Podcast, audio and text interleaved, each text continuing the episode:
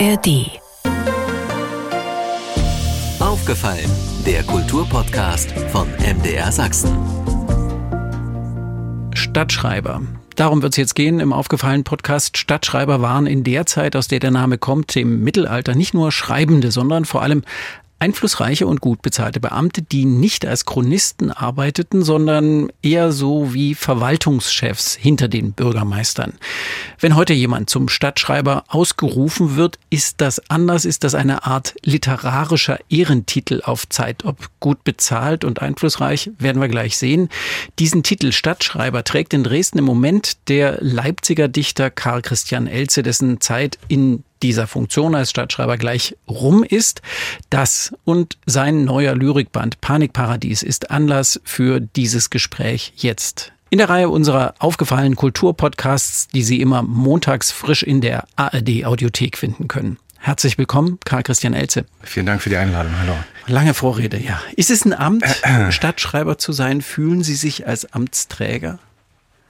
Es fühlt sich auf jeden Fall anders an als frühere Stipendien, äh, Aufenthaltsstipendien. Ähm, man soll sich mehr in, die, in, in, das literarische Leben der Stadt einbringen und das habe ich natürlich auch versucht und man hat auch mehr Einladungen bekommen, ist eigentlich mehr irgendwie doch in diese Stadt integriert worden. Ansonsten bin ich natürlich ein sehr freier Mensch gewesen, trotz allem, was ich sehr schön fand, um tatsächlich auch eigene literarische Sachen mhm. fortsetzen zu können. Es ist schon aber was ähm. anderes als ein Stipendium. Es ist schon auch mit einer Erwartung verbunden. Ja, aber ich wollte jetzt gerade noch sagen, diese Erwartung war jetzt nicht so erdrückend. Ja, ich habe sie als sehr, mhm. sehr angenehm empfunden. Es kamen Einladungen, die ich annehmen konnte oder auch nicht. Und ich habe viele, viele Lesungen derzeit besucht. Was mich besonders gefreut hat, war auch eine Einladung nach Pirna. Da gab es einen ja, wie so ein äh, Schreibworkshop, das heißt Pirna schreibt, das war jetzt das zweite mhm. Jahr, äh, wo das stattfand. Also die ganze Stadt wurde irgendwie mobilisiert und konnte an Schreibwerkstätten teilnehmen, an zwei Wochenenden. Das, glaube ich, sowas gibt es oder gab es in Dresden noch nicht. Und äh, ich bin gerne nach Pirna gefahren, habe dort eine Schreibwerkstatt für Kurzgeschichten angeleitet. Das Verrückte war dann eigentlich, dass ich mich selber sehr lange nicht mit Kurzgeschichten befasst mhm. hatte. Sie haben einen und ziemlich dann, äh, umfangreichen Lyrikband geschrieben. Ja. Paradies. Genau. Und äh, ich hatte aber natürlich auch vor, äh, hier in Dresden wieder Prosa zu schreiben, hatte eigentlich ein Romanprojekt. So, jetzt kam diese Schreibwerkstatt mit den Kurzgeschichten und ich war selber, bin selber so angefixt plötzlich, dass, dass ich also auch jetzt in den letzten Wochen, Monaten ganz stark angefangen habe, wieder kurz, selber Kurzgeschichten zu schreiben oder auch Erzählungen. Ein bisschen länger und eigentlich sammle und der Roman wiederum warten muss. Ja, ansonsten, ja, es sind viele Wünsche in Erfüllung gegangen hier in Dresden, einige nicht. Da können wir Wunsch. vielleicht ein bisschen äh, detaillierter noch drüber sprechen. Ich habe jetzt diese eine Seite mit den Erwartungen aufgemacht, die an mhm. Sie als Stadtschreiber, als Amtsträger mhm. herangetragen worden sind. Was haben Sie selbst denn für sich als Ihre Aufgabe, als Ihr Amt, Ihren Auftrag empfunden? Haben Sie genau. überhaupt sowas empfunden? Doch, habe ich schon empfunden. Ähm, sicher am stärksten noch in Verbindung mit den Kolumnen, die ich für die Sächsische Zeitung geschrieben habe. Mhm. Jeden Monat eine. Plötzlich war ich in einer ganz neuen Situation, habe also vorher noch nie Kolumnen geschrieben, musste noch nie auf eine bestimmte Zeichenzahl hinschreiben, führte mich auch auf einmal wie, äh, ja doch wie ein, ein Reporter in der Stadt und versuchte noch aufmerksamer mhm. Dinge wahrzunehmen, mit dem Gedanken im Hinterkopf, dass das halt was für die nächste Kolumne sein könnte. Also das war eine neue Erfahrung, schöne Erfahrung, werde ich vermissen. Heute ist gerade die fünfte Kolumne erschienen in der Sächsischen Zeitung. Eine kommt noch. Aber vielleicht haben Leipziger ja auch Interesse daran, sich von Karl Christian Elze immer mal eine Kolumne schreiben zu lassen. Ja, sehr gerne. Oder auch weiter hier in Dresden, wie auch immer. Naja, auf jeden Fall natürlich, ähm, die Erwartung ist auch, dass man sich ein paar mehr Lesungen in Dresden macht. Äh, das habe ich natürlich sehr gerne wahrgenommen und werde ich jetzt auch in den letzten Wochen noch stärker äh, wahrnehmen. Da gibt es noch verschiedene Lesungen auch an ganz verschiedenen Plätzen. Ich war äh, vorgestern in der Groove Station bei Sachs Royal. Das ist mhm. eine ganz andere Szene als Erich Kästner Haus, meine Talben oder Bibliothek Neustadt, wo ich nächste Woche aus einem Kinderbuch lesen werde. Ich versuche auch ganz viele verschiedene Texte auszuprobieren und äh, zu streuen. Nächste Woche, das ist sicher mit, vielleicht mit das Spannendste. Ich, also mir ist ein, man kann wirklich sagen, ein Kinderbuch vom Himmel gefallen hier in Dresden. Das ist sicher das, was immer in Zukunft mit Dresden für mich in Erinnerung bleiben wird, dass mir das hier gelungen ist. Äh, das klingt, als seien Sie sehr produktiv gewesen. Ja, wie auch immer. Es ging relativ schnell, auch dieses Kinderbuch. Das war so ein rauschhafter Prozess, aber er ist halt, er ist halt hier passiert. Und nun ist es, denke ich, konsequent, dass ich auch mich, das Manuskript tatsächlich mal Dresdner Kindern vorstelle. Äh, und das naja, das ist natürlich eine aufregende Geschichte. Ne? Kinder okay. sind die ja. ehrlichsten Kritiker der Welt oder überhaupt die ehrlichsten Menschen der Welt. Und mhm. mal gucken, was passiert, ne? ob ja. die das gut finden. Können Sie ja. irgendwie kurz den Rahmen beschreiben, worum es geht? Wollen Sie? Bei, bei, bei, bei, bei dem Kinderbuch? Kinderbuch? Ja. Also, der Titel ist William und der Fliegenkönig, ein kleiner Junge und sein etwas älterer Bruder äh, äh, sind die Hauptpersonen oder eher noch der kleine Junge. Und Ausgangssituation ist, dass sich die Eltern gerade sehr viel streiten und und das macht natürlich Kinder immer sehr, sehr hilflos. Das ist wahrscheinlich immer der größte Kindheitswunsch überhaupt, dass sich Eltern gut verstehen und zusammenbleiben. Und naja, auf jeden Fall, äh, es beginnt damit, dass die Eltern sich seit Wochen streiten und äh, das Mittagessen hat gerade stattgefunden. Danach ist Mittagsruhe, die Eltern ziehen sich zurück, die Kinder sollen sich selbst beschäftigen und der kleine Junge spielt mit seiner Ritterburg und sieht auf einmal so eine Fliege, die sich wie verrückt im Kreis dreht und scheinbar irgendwie Flugprobleme hat. Und diese Fliege will er eigentlich rausschaffen aus der Wohnung, was aber nicht gelingt, weil die Fliege immer wieder runterspringt und da will er sie in die Burg einsperren und plötzlich spricht die Fliege mit ihm und es ist der Fliegenkönig, der sehr große Flugprobleme hat, weil sein Schwingkölbchen klemmt hinten. Und jetzt ist es so, dass er den kleinen Jungen, den William bittet, ihm im Flug zu helfen, dieses Schwingkölbchen wieder zu reparieren. Dafür muss er aber verkleinert werden, äh, was also möglich ist ähm, durch diesen Fliegenkönig und er verspricht ihm wiederum, sich um die Probleme der Eltern, mit den Eltern zu kümmern. Ah. Und mehr verrate ich jetzt mal nicht. Ja? Was für ein schöner Plot. Und wieder sind Tiere dabei. Sie ja. haben ganz am Anfang Ihrer Zeit mal gesagt, als, als, Sie gefragt worden sind, worauf Sie gespannt sind und kam in der Aufzählung der Entdeckungen, die Sie vielleicht machen wollen, mhm. im, welche Tiere es hier zu entdecken gibt. Und ich habe mhm. gedacht, hä, hat Dresden jetzt eine andere Fauna als Leipzig? Welche Tiere? Naja, gut, ich war natürlich auch sehr gespannt auf den Dresdner Zoo und das war ja auch ja. so ein Wunsch, dort mal zu lesen. Auch das ist. Ja. Weil, Sie, also, weil Sie sind im Zoo groß geworden. Bin so halb ihr, im Zoo aufgewachsen. Ihr ne? Vater war Tierarzt im Leipziger Zoo. Richtig, ja. Und ich war sicher, ich war das letzte Mal zu DDR-Zeiten im Dresdner Zoo. Und das war sehr spannend, durch den Dresdner Zoo zu gehen. Und ich habe darüber auch eine Kolumne geschrieben und habe mich da sehr wohl gefühlt. Alle schwärmen natürlich von dem Leipziger Zoo, mhm. verrückterweise. Ich habe natürlich immer so wechselhafte Gefühle, weil ja eigentlich mein Kindheitszoo eigentlich verschwunden ist in den letzten 20 Jahren durch diese ja, äh, total, durch diesen ja. Totalumbau des Zoos. Viele, viele Sachen sind natürlich viel schöner geworden, das stimmt.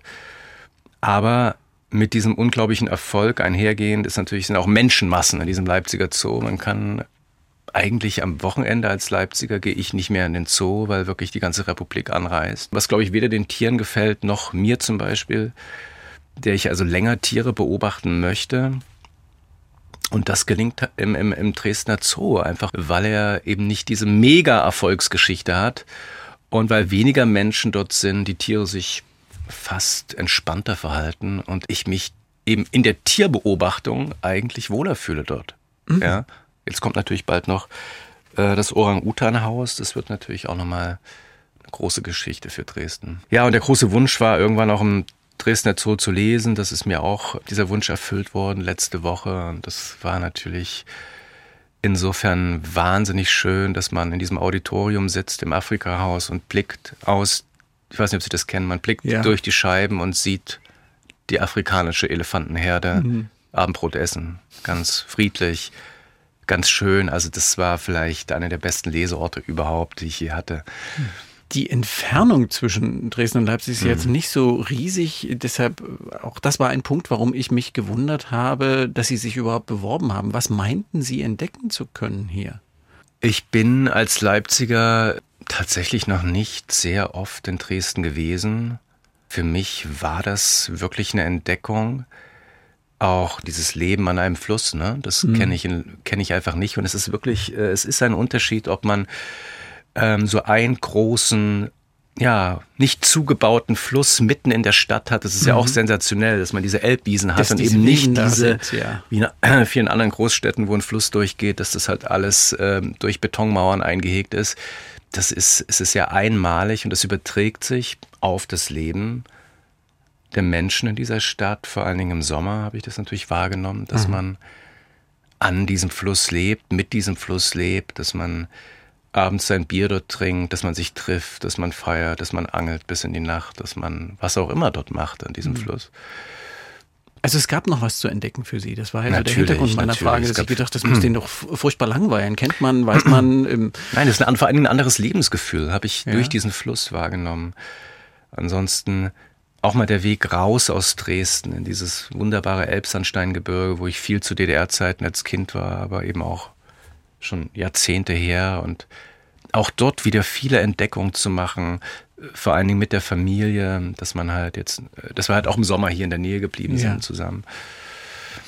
Sie und, hatten Ihre Familie dann hier? Genau, im Sommer waren wir ein bisschen zusammen in Dresden, aber sind dann eben auch in das Elbsandsteingebirge mhm. gefahren. Sie haben die Fluchtmöglichkeit nicht so häufig genutzt. Es ist ja nach Leipzig auch so, wir können jeden Tag nach Hause ja, fahren. Flucht natürlich nicht, sondern ähm, ich war, äh, bin natürlich regelmäßig in Leipzig, weil ich zwei kleine Kinder habe und die natürlich meine, meine Frau nicht alles alleine machen lassen kann. Und wenn man so will, war Dresden natürlich also na, optimal. Ne? Die Entfernung war okay, um auch zu pendeln. Ja. Ab und zu, wie auch meine Vorgängerin Katharina Bendixen, die auch zwei Kinder hat oder, oder drei. Und das gehört alles dazu, warum das gut gepasst hat. Mhm. Das ist ein literarischer Ehrentitel, Stadtschreiber mhm. zu sein. Der wird einem nicht verliehen, sondern um den muss man sich bewerben. Da hängt was dran. Sie kriegen eine Wohnung, Sie kriegen eine Jahreskarte für die Kunstsammlung, mhm. Sie könnten im Zweifelsfall auch einen Kindergartenplatz kriegen, wenn ich das richtig sehe, wenn man den braucht. Warum wollten Sie Stadtschreiber in Dresden sein? Was waren die Erwartungen, die Sie daran geknüpft hatten? Warum haben Sie sich beworben? Es war auch ein Abenteuer für mich. Ich war noch nie Stadtschreiber und habe natürlich auch zu Recht erwartet, dass ich noch viel stärker auch in, in, in der Stadt äh, willkommen geheißen werde.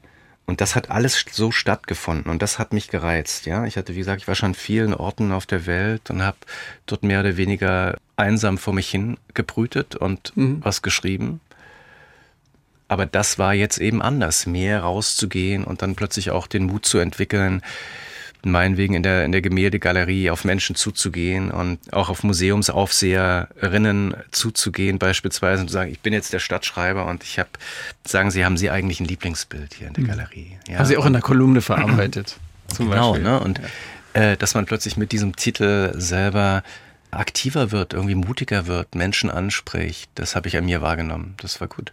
Hatten Sie das auch so erwartet?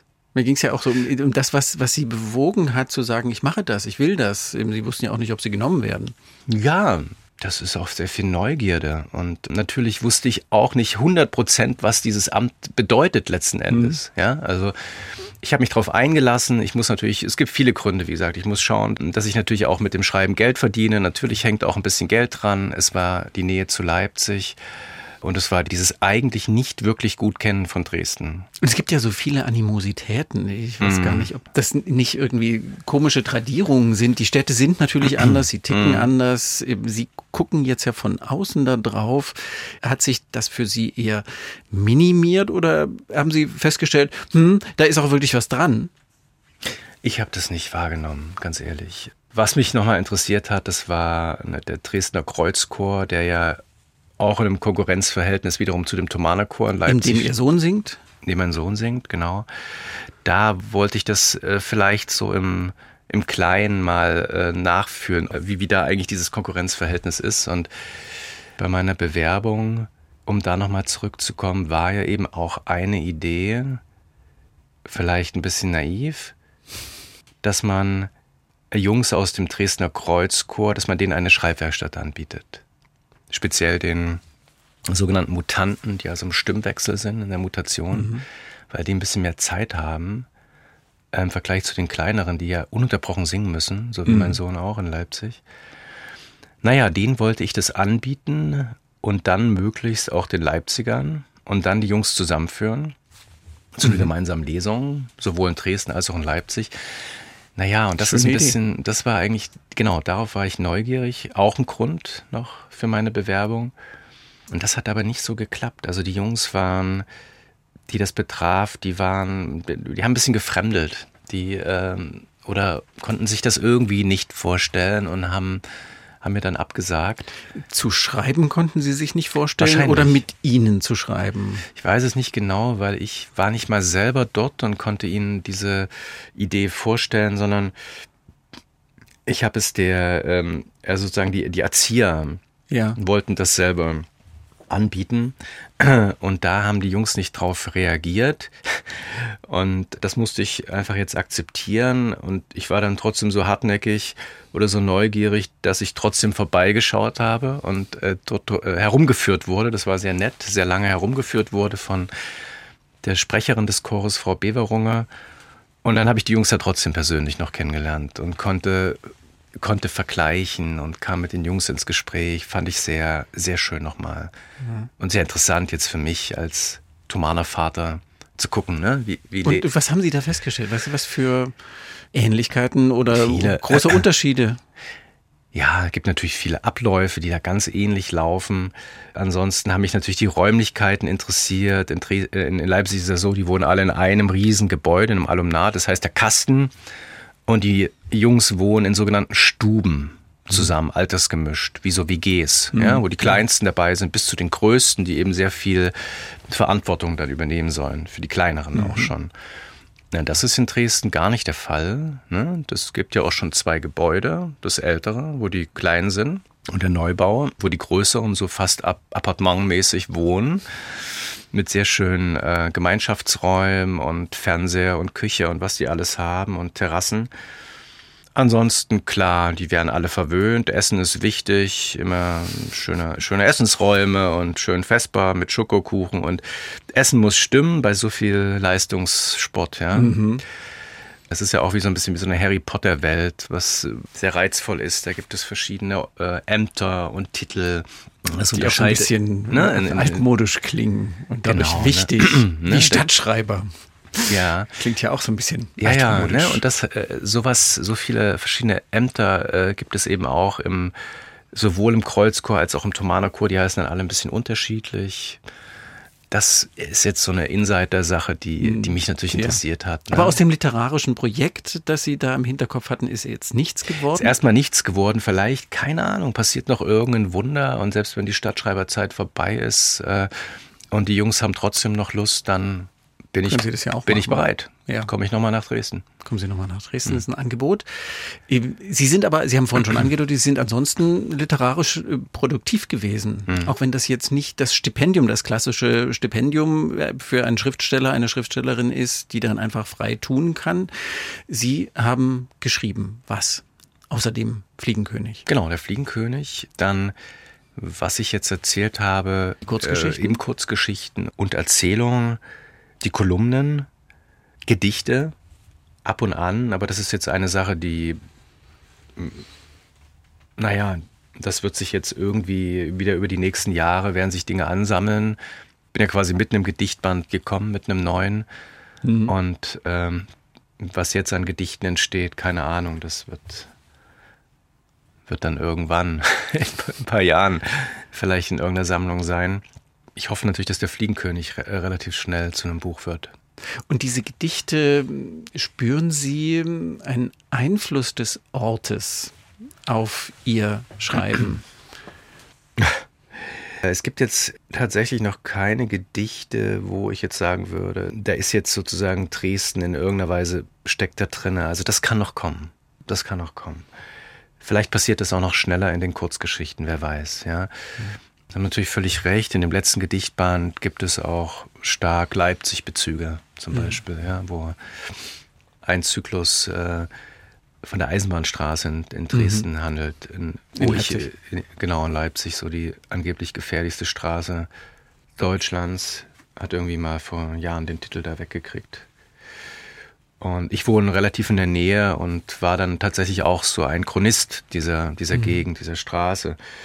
Ob sowas noch nachträglich passiert, dass, dass auch so etwas mit Dresden Bezug entsteht, wäre möglich. Hm. Ich meinte jetzt gar nicht so den direkten Bezug. Die Eisenbahnstraße in dem mhm. Gedichtband Panikparadies ist sehr mhm. genau zuordnenbar und auch die. Zeiten sind sehr genau zuordnenbar. Ich meinte eher so auf ihr Schreiben, auf ihr Lebensgefühl. Sie haben dieses Leben am Fluss so beschrieben, das kenne ich auch. Dieses, was das auch mit einem macht, das wirkt ja alles irgendwie dann, kommt man schnell runter, es entspannt einen Fühlen Sie stilistisch dann einen Einfluss darauf, auf Ihr Schreiben, auf Ihr Sprechen? Also das glaube ich nicht und das habe ich jetzt noch nicht so empfunden, hm? äh, dass mich das jetzt äh, so halb narkotisiert oder, oder genau sowas. Nee, also, ja, das wäre jetzt das wär ja auch schlimm. nein, nein. Ja. Also ich bin hoffentlich hellwach geblieben und äh, hm. Hellwach ist ein gutes äh, Stichwort äh, zu Ihrem neuen Gedichtband Panikparadies. Das hat überhaupt nichts Introvertiertes, das ist Zeitgeschichte in sehr genau gezimmerten äh, Gedichten.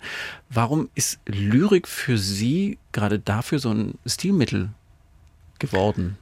Also mein ganzes Schreiben fing mit Gedichten an und ich kann sie noch gar nicht, ich habe schon oft versucht, mich nachträglich genau, genau zu erinnern, was mit mir, mit meinem Kopf irgendwie passiert ist. Aber letzten Endes fing es damals so mit 17, 18 auch in einer Krisensituation an.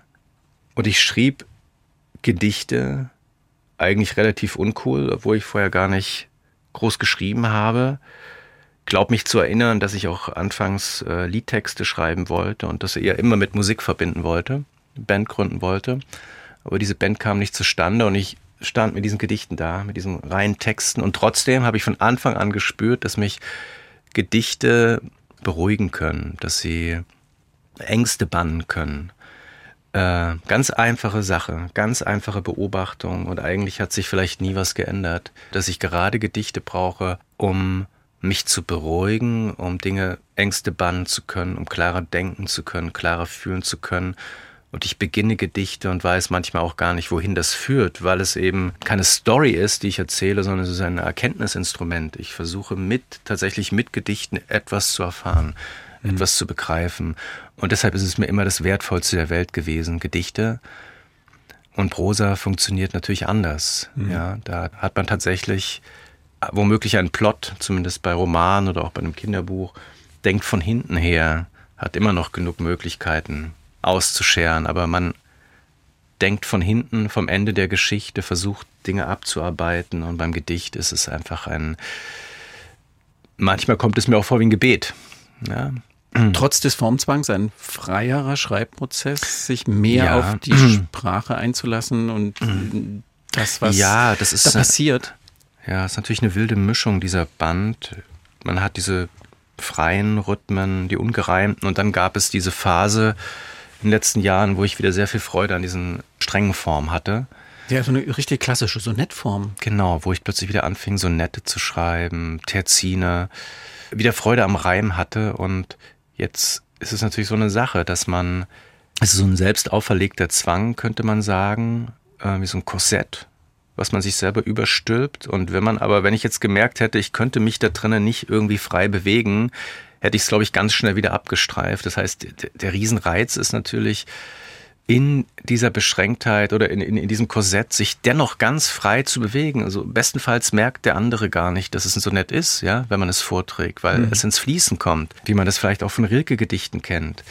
Und nicht immer diese Endreime brettern, wie verrückt am Ende, ja. Mhm. Dass jeder begreift, oh, zack, bum, bum, bum, bum, bum, bum Haus, bum. Maus, Herzschmerz das ist eine Sache, die ich verfolgt habe. Und dann merkt man plötzlich, jetzt hat man sich diese Reime auferlegt in einem Sonett. Und jetzt ist es tatsächlich so, dass man das erfüllen muss. Diesen Reimzwang, sage ich mal. Und das Verrückte ist, dass einem manchmal dadurch wird man wieder ausgebremst und hat am Ende vielleicht sogar, wenn man schön entspannt bleibt, das bessere, originellere Bild, als wenn man durchgerauscht wäre wie üblich das war auch etwas, was mich, äh, was mich gereizt hat. Und dann, dann war die Phase auch wieder vorbei nach ein paar Wochen. Ich habe einfach die Welle geritten, wie ich das meistens mache. Ich reite die Welle, solange es geht, dann bricht sie wieder ab, dann hört die Dringlichkeit auf, dann schreibt man eben keine Gedichte, sondern eher Prosa wieder. Panikparadies heißt der Band. Ähm, das ist, glaube ich, auch ziemlich gut getroffen, das, was äh, man da findet. Zeitgeschichte. Hm. Sehr auch gut zuordnbare Zeitgeschichte verarbeiten Sie da. Warum so viel Panik und mein Eindruck, so wenig Paradies? Ja, das kann schon sein, dass da mehr Panik drin steckt und äh, und Sie haben das ja geschrieben vor der aktuellen Situation, wo man ja, sagen kann, ja, es ist natürlich Panik. Ja. ja, ja. Natürlich steckt irgendwo, ohne dass es genannt wird, diese Corona-Pandemie drin. Damit beginnt auch tatsächlich das Buch mit einem Zyklus, der Mysophobia heißt, also die Angst vor Ansteckung, vor Bakterien, Viren. Und im Mittelpunkt steht da zum Beispiel ein kleiner Junge, der halt so eine starke Angststörung entwickelt hat. Und das habe ich natürlich selber erlebt und habe auch überlegt, ob ich dann tatsächlich diesen Zyklus dort hineinbringe, ob er womöglich zu persönlich ist. Und dann sagte ich mir, ja, aber es ist eben etwas, was viele Eltern erlebt haben und auch viele Erwachsene, eben diese, diese Ängste. Und das wird noch Jahre ja. andauern. Es ist mhm. ja wie eine posttraumatische Störung, die wir, die viele haben, immer noch, ohne dass sie es jetzt merken, weil schon wieder ganz andere wahnsinnige Dinge in der Welt passieren, ja. Aber diese, viele Leute suchen immer noch einen Therapeuten oder sind beim Therapeuten und haben Ängste. Nun ähm, dreht sich vielleicht der ganze Band, vereinfacht gesagt, immer wieder um die Frage, was, was uns Menschen ausmacht, ja, was wir Menschen sind. Also wir sind natürlich als einzelne Menschen sehr, sehr liebenswürdig oft und äh, liebenswert und haben alle unsere, ein paar Menschen, unsere kleine Herde, die wir über alles lieben. Und wenn man uns aber als Gesamtheit, als Art betrachtet, sind wir natürlich eine einzige Katastrophe, wie wir mhm. leider immer wieder feststellen müssen. Also je mehr Menschen zusammenkommen, umso dümmer werden, wird man so oder so. Einzelne Menschen sind ja immer klüger als zwei, drei, vier, zwanzig, hundert und auch liebenswerter und empathischer. Naja, und jetzt fragt sich halt dieser Band natürlich auch, was sind wir eigentlich? Immer wieder diese verzweifelte Frage und es wird natürlich auch durchgespielt in diesem Band, was wäre, wenn wir nicht mehr da sind? Einfach bis zum Ende gedacht. Wäre es nicht doch besser, würde nicht alles aufatmen, was übrig bleibt? Pflanzen, Tiere, Meere, mhm. Berge. Wäre es nicht besser? Und gleichzeitig dieser unfassbar schreckliche Gedanke, weil man selber Kinder hat und sich natürlich in mhm. keiner Weise wünschen würde, dass mhm. Menschen enden. Ja. Mhm dieses Spannungsverhältnis steckt natürlich in diesem Band drinne. Dann äh, Sprache an sich, mein Gott, ja, dieser Gedichtband ist ja ein Sprachkörper und Sprache ist wahrscheinlich, menschliche Sprache ist, wie wir auch alle immer wieder feststellen, ist Paradies, wenn wir mit Sprache die schönsten Dinge ausdrücken können. Aber es ist jeden Tag Panik, die wir mit menschlicher Sprache in diese Welt ausschütten. Mhm. Vor allen Dingen Panik. Mhm. Ja. Und das vor allen Dingen, seit wir das natürlich in Verbindung mit den sozialen Medien. Das ist eine menschliche Sprache ein einziges Panikinstrument, habe ich manchmal das Gefühl. Jedenfalls mit einem großen Alarmismus. Natürlich. So. Ja, und hoffentlich versteckt sich das Paradies eben auch da und dort, wenn beispielsweise auch die Liebe von einem Menschen zu einem Hund die Rede ist. Ja, mhm. dass man dort auch in diesem Band so ganz kleine Inseln entdeckt. Paradiesische Inseln im Meer von Panik. Die Sie offenbar selber sehr genau spüren, wenn ich das richtig jetzt in Ihren Augen lese? Ja, ich lasse mich da oft genug anstecken, natürlich. Da hat unter anderem der Fluss auch geholfen, ne? dass man aus diesem Strudel auch rauskommt und sich in Dresden an den Fluss setzt abends und auf den Fluss schaut. Das mhm. kann einen auch rausholen aus diesem Alarmismus. Ja, ein bisschen Oder, Weite, Weite mitten in der Stadt und ja, freien ja, Himmel ist, über dem Kopf. Genau, es ist diese Weite, das ist erstaunlich in Dresden, ja, diese ja, breiten man, Wiesen. Gibt es eine Botschaft, die Sie aus Ihrer Zeit als Stadtschreiber hier an die Stadtgesellschaft senden wollen? Sie gucken ja auch ein bisschen von außen, Sie gucken mit ganz anderen Erfahrungen, Sie sind neugierig hierher gekommen, mhm. offen, positiv gestimmt, Sie haben sich dafür beworben, Sie wollten das. Gibt es eine Botschaft, die Sie der Stadtgesellschaft mitgeben würden, wollen? Wollen würden? Ich glaube, so weit bin ich noch nicht. Also mit, mit solchen klaren Botschaften habe ich mir eigentlich schon immer schwer getan. Ich könnte mir aber trotzdem vorstellen, dass die sechste Kolumne so eine Art dass sie halt anders sein wird, als sie vorher gehen. Es ist die letzte Kolumne, es ist, es ist der Abschied. Ich, die Dezemberkolumne dann in der Ja, denke ich im Dezember. Äh, das wäre vielleicht etwas, wo ich vielleicht nochmal Dinge anspreche, überhaupt wie ich mich gefühlt habe in dieser Stadt. Ja, das habe ich ja bisher noch gar nicht so beschrieben. In meiner ersten Kolumne hatte ich tatsächlich dieses Ankommen in Dresden beschrieben. Ich habe so ein bestimmtes Erlebnis, was ich sehr, sehr schön fand. Und deshalb würde ich Sie vertrösten. Vielleicht gibt auf es die Dezember. diese Botschaft schon in der letzten Kolumne. Jetzt äh, Nichts bleibt in Schwebe auf Dauer. Auch ein Satz von Karl Christian Elze ja. im Dezember in der Kolumne Ja, ja. zu lesen. Dann frage ich jetzt nochmal andersrum. Bei der Botschaft wollen Sie sich jetzt nicht festlegen. Ist natürlich auch eine so eine typische Journalistenfrage. Ja. Machen Sie jetzt mal einen Punkt dran, machen Sie es mal in einem Satz, bitteschön. Welche Erfahrung nehmen Sie selber für sich mit aus dieser Zeit? Welche Erfahrungen? Meine Erfahrung ist, dass so ein Stadtschreiberamt viel schöner ist als ein normales Aufenthaltsstipendium.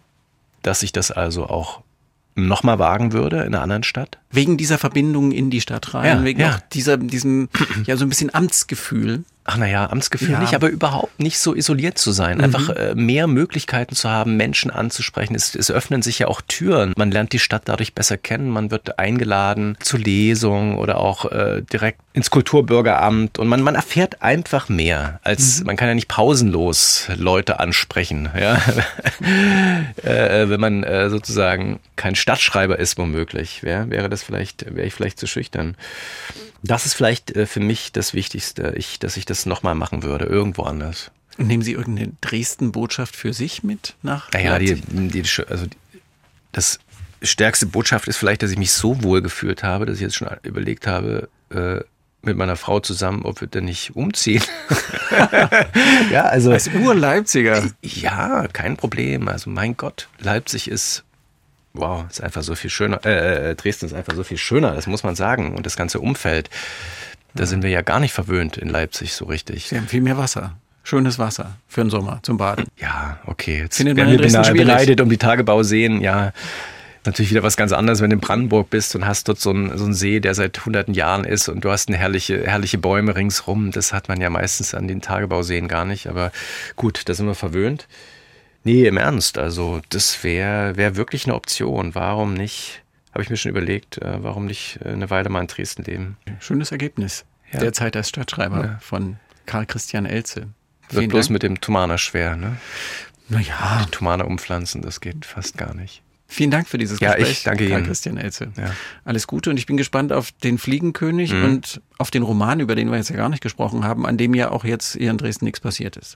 Ja, es gibt einen klaren Plot, den ich geschrieben habe, aber ich habe tatsächlich noch nicht angefangen. Ja. Und frisch zu lesen, Panikparadies, sein neuer Gedichtband. Karl Christian Elze, Lyriker, Dichter, Schriftsteller und 2023 Dresdner Stadtschreiber. Danke für dieses Gespräch. Gerne. Für den aufgefallenen Kulturpodcast von MDR Sachsen, den Sie immer montags frisch in der ARD Audiothek finden.